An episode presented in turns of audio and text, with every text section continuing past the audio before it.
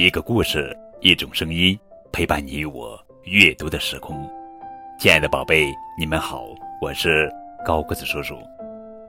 今天要讲的绘本故事的名字叫做《被锯成两半的月亮》，这是节选自《小巴掌童话》的故事。一只小青蛙蹲在荷叶上，它在数着池塘里的星星，一颗，两颗，三颗，数着数着，它打起了瞌睡。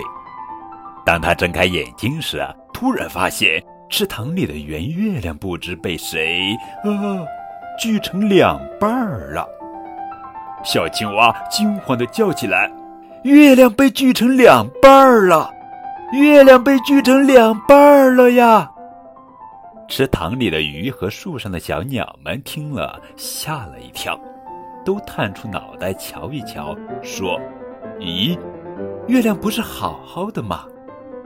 小青蛙再抬头一瞧，圆圆的月亮像个银盘一样好好的，它难为情了，说：“我大概在做梦。”过了一会儿，它突然发现。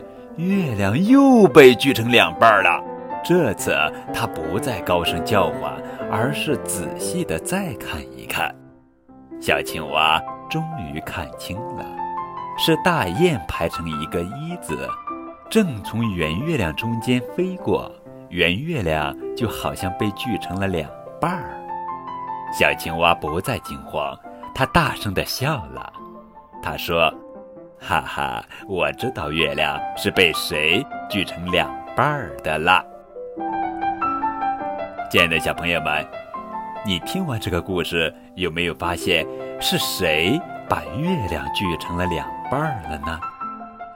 小朋友们可以在节目下方的评论中把你的答案写出来哦。